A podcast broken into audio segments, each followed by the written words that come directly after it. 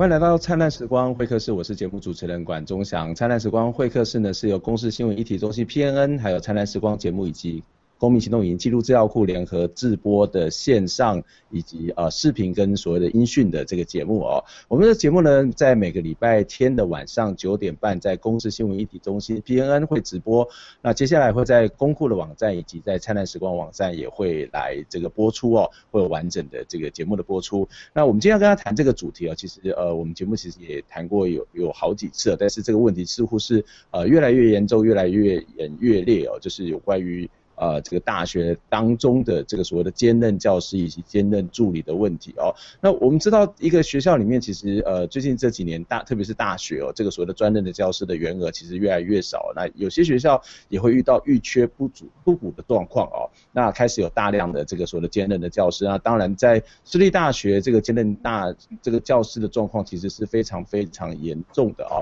呃，我记得我以前在世新大学教书的时候，我们的大广电系的学生大概有一千人左右，这全部加起来在一千人左右。那这个呃，这所谓的老师呢，专任老师大概只有二十二三个，呃，所以其他大概有好几十位都是兼任老师。可是相对于国立大学，在现在中正大学传播系来讲，我们大概有两百个左右的学生，可是我们的老师呢，大概有十五六位哦。所以你会看到那个比例是非常非常严重的失衡。那在这个国立大学的这个问题也越来越严重，所以今天我们的节目当中就来跟大家邀请到的是高等教育产业工会的呃呃组织部主任呃林波义来一起跟我们分享来谈今天的话题。波义你好，好，钟祥你好，呃波义可不可以先告诉我们一下，现在在普遍大学当中所谓的兼任教师跟呃专任教师在他的比例各自是怎么样的状况？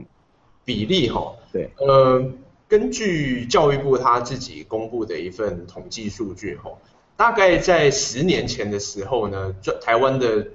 呃全部台湾大专院校的专任教师大概是四万一千名，那在那个时候兼任教师大概只有两万七千名，那十年过后到了现在，吼，专任教师微幅成长到四万九千名，吼，但兼任教师已经大幅成长到了四万五千名了，嗯哼。对，那我们统计过十年来，专任教师成长百分之二十，但兼任教师成长了百分之九十之多。嗯。所以其实这个成长的这个所谓的差异是非常非常的惊人。你刚刚谈到呃专任教师是成长百分之二十左右嘛，对不对？对。对那兼任教师大增加了百分之九十左右哈。对。那呃当然一个学校会聘请兼任教师，他的理由其实是非常非常多。在工会或是在一般所做到的研究当中，呃为什么很多的大学他开始要呃大量的去这个聘用所谓的兼任教师呢？OK。我们目前观察到，十年来之所以会有那么大的大幅的改变，主要还是牵涉到呃大学哈，为了要所谓的节省成本，因为在教育部现在给予大学的预算逐年每生是在删减哦，所以大学为了节省成本，他们发现呃一样的课程如果聘兼任教师来教，他的花费会比专任教师少了非常的多哦。嗯对，所以各个大学开始，我们看到像通识教育中心，过去可能是有专任缺，现在呃，要么是预缺不补，要么是把专任缺移到各系所，开始都改聘兼任。然后一般的科系也渐渐的有这种呃聘任更多兼任教师的状况。那当然有一些例外，是说一些可能艺术相关科系呃会聘一些所谓夜师吼，那夜师通常会是兼任。但是呃，我们觉得呃，主要的理由还是基于成本考量，嗯，啊，少部分的理由是为了教学的多元性啊。嗯，那的确从呃很多的，特别是像传播科系来讲，好了，其实我们的夜市的比例其实是在一般来讲是非常高的，因为呃，毕竟它是一个实务性的工作嘛，哦，那可是这个实务性的工作，其实呃，去聘这样的一个比例，会不会除了刚刚谈到的一个在节省成本的考量之外，呃，会不会其实有一个部分跟很多的大学，它更需要这种所谓应用的科学的老师，或是在实务上面老师是有一些关联性的的，或者是说这些兼任的教师他们所担负的工作，呃，大部分都是哪些类型？是一般的这种所谓的正常的理论的课程吗？还是它其实也是偏向在实务的课程上面？呃，目前来看，呃，都有，而且过去教育部好像虽然有规范说。呃必修课或者主要课程不能够由兼任教师来上，但我们看到很多的，特别是私立技专院校都有开始由兼任教师来上这些必修课的趋势哦。嗯、那呃我们是不反对呃有所谓教学多元化或者说呃这种实务的业师在学校，那我们是认为说。呃，为了要避免它变成是学校节省成本的手法，那我们应该要让兼任教师的薪资待遇啊，呃，折算下来应该是跟专任教师每一个小时的这个教学花的费用应该是要一样的，那就不会有这种排挤效应的出现。嗯嗯哼，那如果回到这样的一个议题上面，现在的兼任教师的薪水跟专任教师的薪水上面有什么样的差别吗？或者相关的这种什么他教课的 loading 时数？或者是我们广泛来讲叫劳动条件上面的差异性到底是什么？是，呃，我们举例哈，例如直到目前为止，呃，在呃还没有要调涨钟点费以前，一个兼任助理教授啊，就一样拿到博士学位在大学兼课，他每一个小时的钟点费是六百三十块钱。嗯，那一个大学的这个专任助理教授，大概每一个呃。呃，他每一个星期要教的授课量大概是要求十学分左右。嗯，那所以如果说用六百三十块乘以，假如他教了十个学分，然后是兼任教师的话，他一个礼拜是六千三百块，一个月哦，大概也只有两万五千块钱到两万六千块左右。嗯，那我们知道说，呃，如果是要聘一个专任的助理教授，他除了薪资是要到六万七千多块以外，还必须要额外负担这个所谓的呃公保的这个雇主的负担，以及未来的抚恤费用。那这些在兼任教师上面都是没有的。嗯哼，对对，所以我们评估大概薪资的差距，就是对于学校要花的成本，可能是差了将近三倍之多，在目前来看。嗯嗯，对。可是这个学校的这个成本其实差距那么大，那老师的劳动其实也是差距很大，因为我们可以看到，呃，兼任教师他其实通常不会在一个学校兼任。他通常会在好几个学校兼任，那甚至他可能是在整个全国各个不同的地方，他都有所谓兼任的这个部分。那这样的一个兼任，其实我我不晓得在你们所调查的这个结果当中哦，或者是你们所接受的这个过程当中，嗯，老师怎么去看待他自己在教学上面他能够去着力的，或者是说呃他这个呃。老学生们怎么去看这些兼任老师呢？因为也许有些学生觉得说，哎，兼任老师他其实比较有实务经验啊，哦，然后兼任老师他可能也比较会受到这个呃比较会怕哦，什么叫比较会怕？就是说他可能在呃这个会接受教比较会受到所谓的教学评鉴的影响。那所以会会不会对学生来讲是一个比较好的一一一一种一种一种所谓的教学的方式，还是他其实在教学品质上面是更糟的？嗯，品质上目前似乎没有看到。呃，单纯在讲课上面有非常明显的落差啦，不论说兼任老师教的比较好或比较坏哦，这大概是可能目前看来是差不多，但对学生比较有差别的是说，因为他课余时间是找不到兼任老师，兼任老师上完课就离开了。那我们知道，对于很多学生，特别是研究生，他是会需要在课余跟老师很多讨论，才能够发展他的论文。嗯，那这这个在兼任老师的状况下就没有办法。二来是说，呃，像高教工会有呃一些兼任老师跟我们频繁互动，他们其实是有一点点感觉到说，呃，作为兼任老师在学校的环境里面还是相对没有那么受到尊重。那不论说是学校，对于学校来讲，兼任老师就像过客，那。呃，来了可能连个休息啊、喝茶的地方都没有，因为他有自己的研究室啊。哎、欸，对他，对对，兼任老师呃没有研究室。那二来是说，呃，也有人感受到学生呃似乎也会因为他如果觉得他是一个所谓的流浪博士啊这个样子，嗯，状况会一开始的时候未必是会。放跟专任老师同等的这个重视的态度来对待兼任老师。对对，所以基本上来讲，他跟老师跟学生之间的互动，或是老师跟学生之间的关系，其实也会受到这个专任跟兼任之间的影响哦。那所以这样一个兼任教师的这样一种形态，其实对于不只是劳动条件，或者是说整个教学品质、学生的受教权，或者是呃家长也可能也都会担心说，哇，这么多的兼任老师，如果他讨劳动条件不好的话，那他的小孩在教育上面会不会这个得到的这种所谓的互动，或者是得到跟老师在知识上面的一种追求或切磋上面会受到一些影响哦。那我们刚才谈到说高教工工会呃其实非常关切所谓的兼任教师的这些问题哦。那其实，在之前也曾经针对教育部有提出诉求，也曾经到教育部去陈情抗议哦。那提出说这个要必须按照基本工资再调涨二十一百分之二十一点七的这个钟点费，因为其实在过去这十几年来，这个兼任教师的学啊这个所谓的薪资都没有调涨嘛。那教育部在针对这个呃高教工会的这样的一种抗议，或者是这种所谓的诉求，他做了什么样的回应吗？这些诉求都有达到吗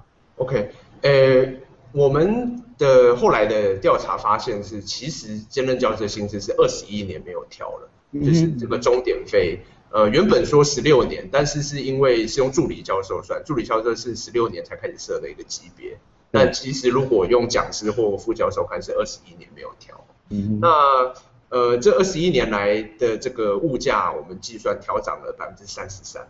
然后专任教师的薪资其实也随着军公教调薪调涨了百分之三十一，但是就唯独这个所谓钟点费，兼任教师是一毛钱都没有调。那我们在一年大概一年前开始跟很多兼任老师呃合作，就是透过各种方式施压，最后教育部的确他们呃向行政院提出了一个说要将。这个钟点费的计算标准提高百分之十六的这样的一个议案，就是弥补过去没有调。在我们看来，这个等于是弥补了大概只有一半而已啦。但是无论如何是一个进展。但是后来的进展发现，教育部他有点为德不足，就是说他主动对私立大学好像要给一个空间，就是说私立大他们对私立大学说，如果私立大学财务状况不佳的话，可以不一定要比照办理。那其实这个做法是呃跟过去很不一样，因为过去一直以来公私立大学的教师的薪资或钟点费是都是比较等同，那这也是私立学校法施行细则诶第三十三条第四项写的，就是私立大学教职员要比照公立大学的这个基准来办。理。那教育部这次等于试着要让公私立之间的教师的这个钟点费脱钩，那导致一个很严重后果，就是台湾其实有七成的大学都是私立大学，有六成到六成五的教师吼都在私立大学任教，结果截至目前为止，还没有任何一间私立大学公开表态要调涨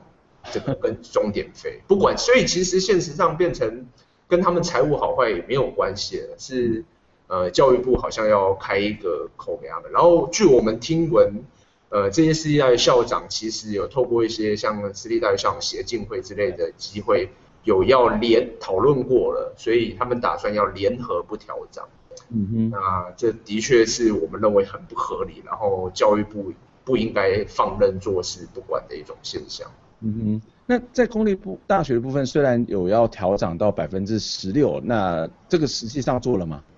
诶，在今年八月一号开始，公立大学就会调整。嗯，所以其实会出现的一个，不只是在学生之间，因为公立大学、私立大学那个阶级化的情形很明显，甚至这些老师在这个薪资、劳动条件上面的阶级的问题也是非常非常严重的嘛。嗯，就呃，像我们。有兼任老师就觉得很不合理，他有在公立大学兼课，也有在私立大学兼课。他说，呃，他不可能会说今天在公立大学教比较努力，到私立大学比较放手。但怎么会一样教一样的书，但在不同的地方给的待遇却有落差？他觉得这是很不合理。嗯哼。那这会不会出现一种状况啊？这的确我们可以看到私立大学，它可能因为种种的因素，它在不管是经营的问题，或者它本身的基础的问题，或者是少子化招生的问题哦，其实他们在整个财务上面也也缺乏了这个国家比较更多的这个资源，所以他们的经费相对之下当然是有可能是比较少的哦。那当然有些营运的还不错，可是。普遍来讲，他们可能在生存上面都会有很大的问题。如果要去调涨这些老师们的薪资，会不会对这些私立大学来讲更是雪上加霜，而使得他把所有的这个薪资的成本反而转嫁到学生的学费的身上了？OK，诶，我们针对就是这个问题，所以我们去高教工会做了一些研究。我们统计了时间呃聘任最多老师的私立大专校园，然后我们发我们去调这时间的公开的财务报表，经过会计师查核，结果这时间大学啊，私立大学不论是包括辅仁大学、长庚大学、逢甲大学。呃，就是总共有十间大学，嗯、他们的这个会因为要调涨钟点费啊，多给兼任老师的薪资，我们计算一年大概顶多是数百万，最多是到一千两百万。嗯哼。但是他们学校的每年的盈余啊，其实都达到了最少是八千万，最多到了五亿之多。嗯。所以显然对于这些私立大学来讲，呃，我相信只有极少数大学是会因为调涨了终点费就入不敷出，会有赤字的问题。绝大多数的状况是，呃，这个终点费相对于他们学校每年的盈余哦，可能都是在十分之一以下，甚至是百分之一有这么的少。嗯，那目前各大学好像想要假装没这件事，然后开始的确对外放话说。因为如果要调这个兼任老师的钟点费，他们就要求要涨学费。那我们觉得这是不合理的，因为学校明明绝大多数都还有盈余哦，你不应该是呃，要么把那个刀子砍向兼任老师，要么把刀子砍向学生，这都是拿弱势的这个一方来作为他们自己扩大利润的这种做法是不合理的。嗯哼，我我觉得这是一个还蛮严重的问题哦。不过我觉得更大的问题恐怕还是在这个教育部的身上。也许我们待会回过来可以再跟呃博一起来讨论说，教育部凭什么去做这样的一个决定呢？难道这些？兼任的老师们，他拿到的这些所谓的讲师的证书、这助理教师授的证书、副教授证书，基本上来讲也是属于教育部所发的嘛。哦，他可以这个资格，可是为什么他可以出现这么大的落差？那这样子一个落差不会让这个教师的这个工作权益，或者是甚至影响到学生的受教权吗？这个部分教育部是完全不去在意、不去关心的吗？那另外一个问题也是我们待会谈到所谓的兼任，不只是教师，包括兼任助理的问题哦。那兼任助理。呃，基本上来讲，他可能会面临到呃呃所谓的很多人会觉得说，他其实就是一个一个工作，何必要变成是一个劳工呢？或者他是一个学习呢，何必要变成一个劳工？我们待会也要回到现场，再跟博弈来聊这样的话题。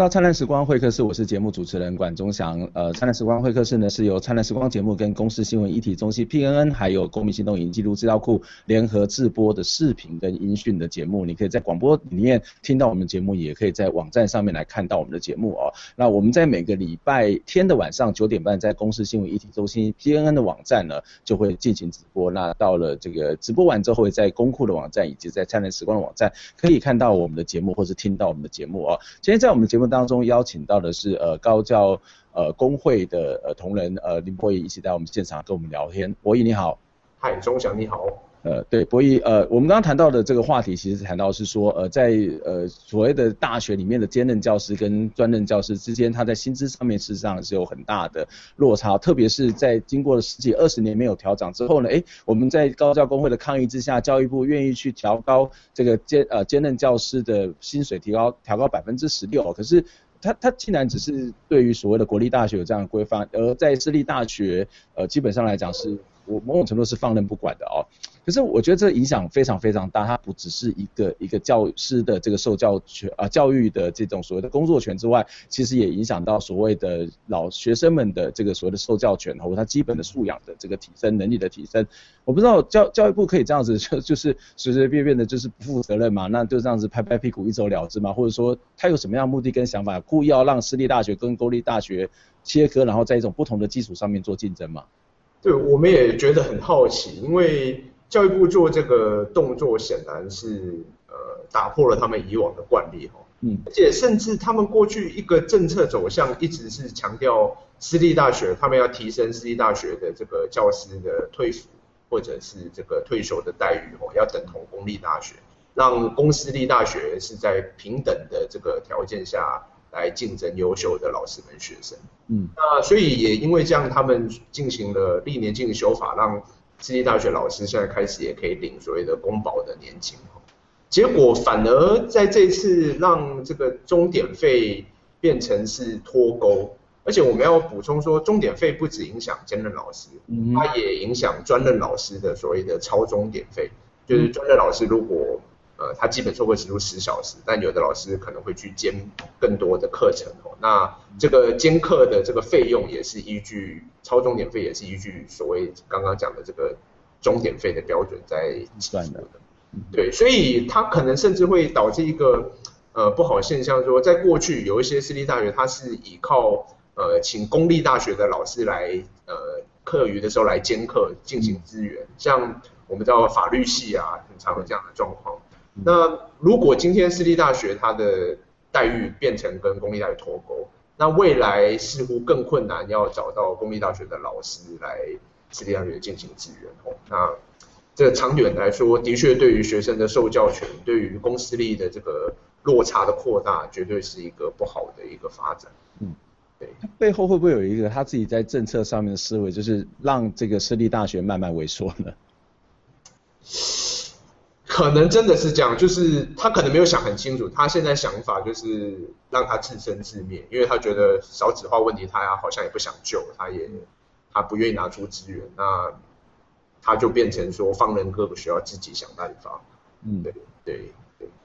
这个其实我我想势势必会造成这样一个后果，除非这个私立大学它真的非常的财务非常的厚实哦，或者它的这个挖股非常的强，或者是它的这个办学能力非常好，要不然它真的很难跟公立大学去产生这个竞争哦。我觉得那个。这个其实是一个非常严重的一个问题哦。那当然，这个除了在所谓的兼任教师之外哦，其实在大学里面还有一种兼任的身份，就是兼任助理哦。那其实，在很多学校里面哦，其实开始对兼任助理要不要发劳健保这件事情哦，已经开始有很多的讨论。那也有蛮多的学校，特别是私立大学，甚至在国立大学也是啦，就是开始出现某种的抗拒哦。可不可以告诉我们，这个为什么以前的兼任助理他其实没有这个所谓劳健保的问题，而现在开始呃这个问题成为大家好像必须要去关注以及讨论的一个一个一个议题跟焦点呢？OK，呃，长年以来，呃，大学里面会有有一直都有非常大量的兼任助理哦，嗯、那呃，而且他的人数是快速增长，到现在已经到了十几万人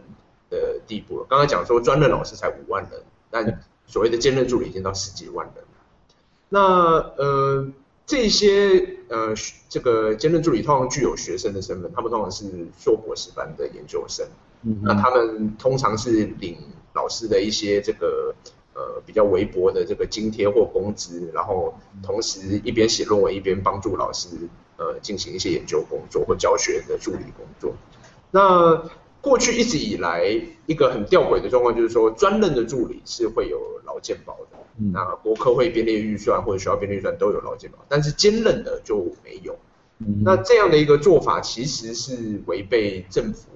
的一种基本政策，就是说对于劳工的福利啊，跟你是专任或兼任其实是没有关联，应该是一体适用，然后按比例来给付。结果呃一直以来没有的这个兼任助理没有劳健保，它导致一个很严重的问题。第一个是我们立刻可以看到的，就是说。呃，兼任助理尽管他是兼任，但偶尔还是会发生不幸发生一些意外。对，像前阵子这个中山大学就有一位博士班研究生到这个东沙群岛协助采集这个海洋生物的标这个资料，不不幸就是往生了。嗯，那因为他没有。劳保的关系，所以他没有办法领得劳保里面的死亡给付，那最后只能变成是学校私底下把他包红包，然后就是做这个慰这个慰问他的家属来了事。我们觉得这是非常不合适的。那第二个还可以感受到的是说，呃，其实随着这个我们现在退休制度越来越上轨道，所谓的劳保年金啊。呃，就是我们未来六十五岁退休后可以领到的每一个月可以领到的这个年金哦，跟我们过去以来到底有多少年投保的年资有极大的关联。它就是用你呃最高的六十个月平均的薪资来乘以你投保的年资，算出你的劳保年金。那呃，兼任助理慢慢发现到，哎，现在越来越多人他越来越晚就业，因为他担任这个研究生的时间可能会有延长哦。那他明明有在学校里面有兼差工作，但他却都没有投保劳保。嗯、那我们算过，这会导致，假如一个月没有投保劳保，会导致他未来退休的时候，呃，终身会少一万块钱之多。嗯。换句话讲，如果他在大学担任三年的助理工作，兼任助理工作都没有投保，他晚年就会少三十六万这么的多。嗯，所以随着我们工会和很多研究生发现这个问题，我们才开始去倡议，要求说政府不应该再继续便宜行事，然后违法不帮兼任助理投保劳健保。嗯哼，对，是。对，那但是对很多人来讲哦，其实呃他可能道理都懂，可是他会觉得说学生就是学习嘛。那你今天去做研究，去参与研究，其实也是一种学习嘛。那这个学习跟劳动之间似乎是一个非常模糊的地带。那甚至有些人会觉得说，啊，你来这边帮我做研究，你也可以写自己的论文啦。那你的论文其实也会在这个过程当中的完成，然后甚至得到某种好处。这个怎么去区隔，或者说还是这个必须要去分分得很清楚的？嗯，我就我们访问或者互动很多兼任助理，我觉得在那个教学实务现场啊，工作现场。这是分得很清楚的，嗯，就是说，当然他可能是一边工作一边学习，对，但是对于助理来讲，他会很清楚一件事，就是说他领了一个一笔钱，不管他名目叫做助学金啦、津贴或者工资也好，然后他领这个钱，他要不要负担一些工作劳务？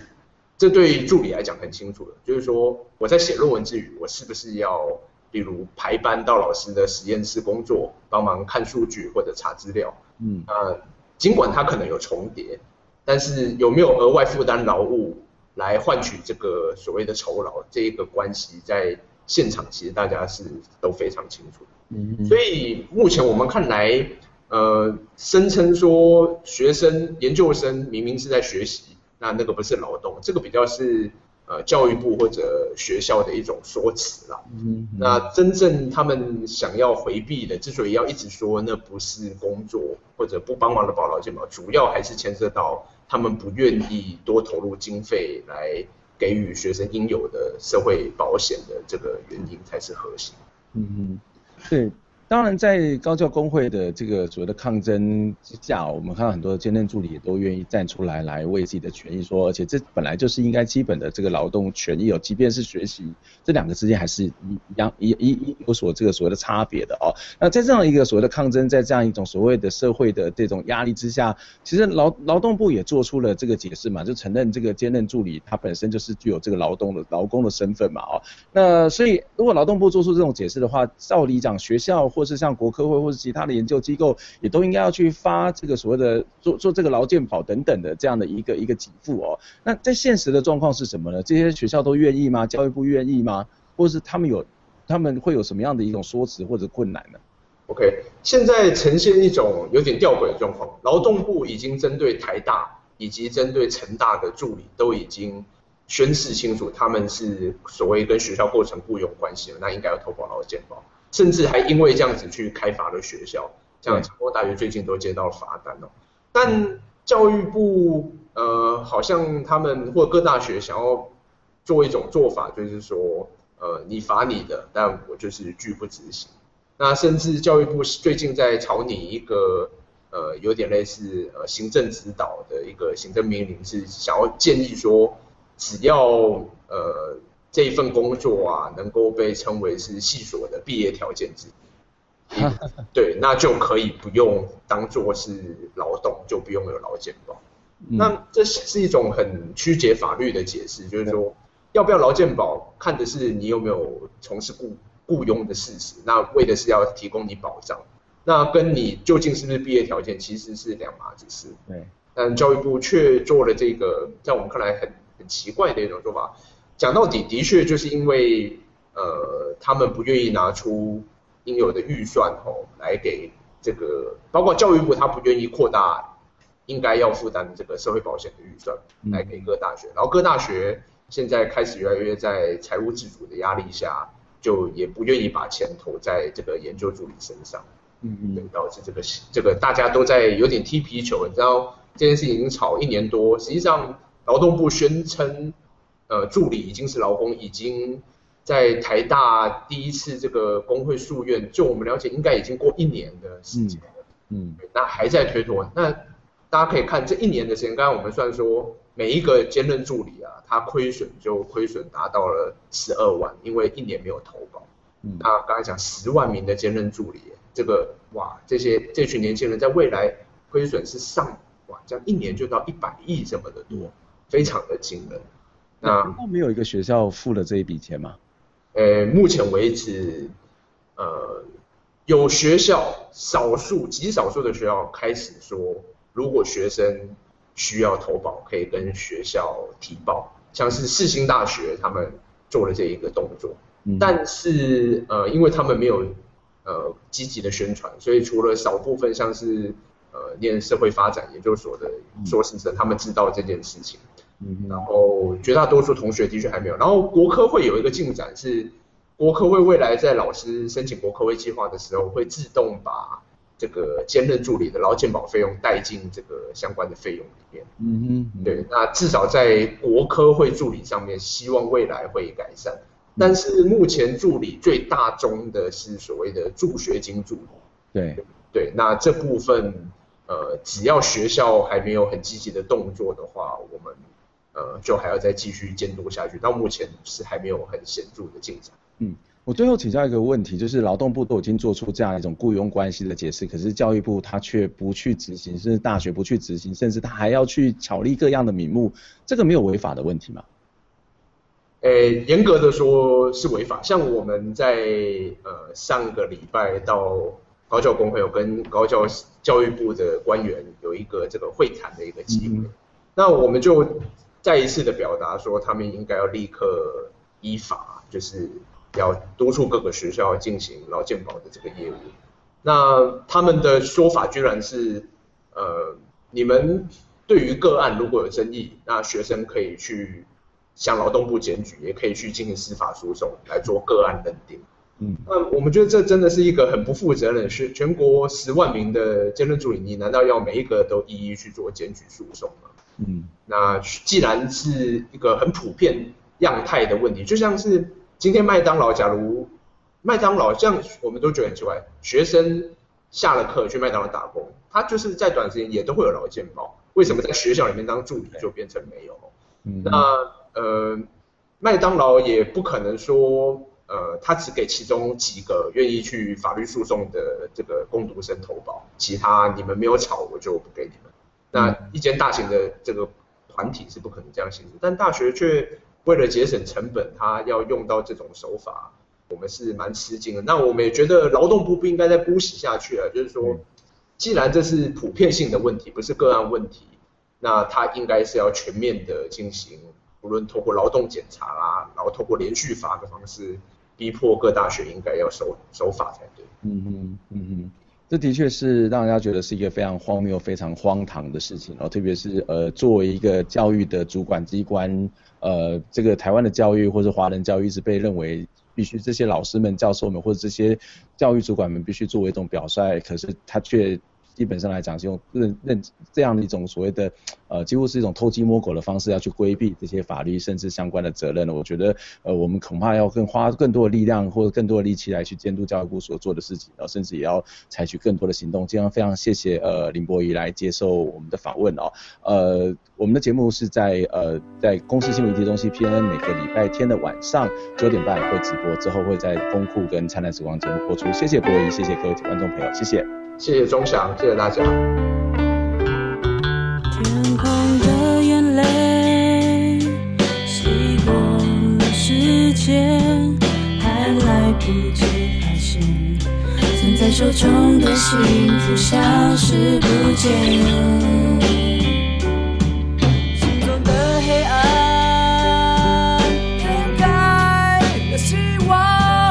我只要想。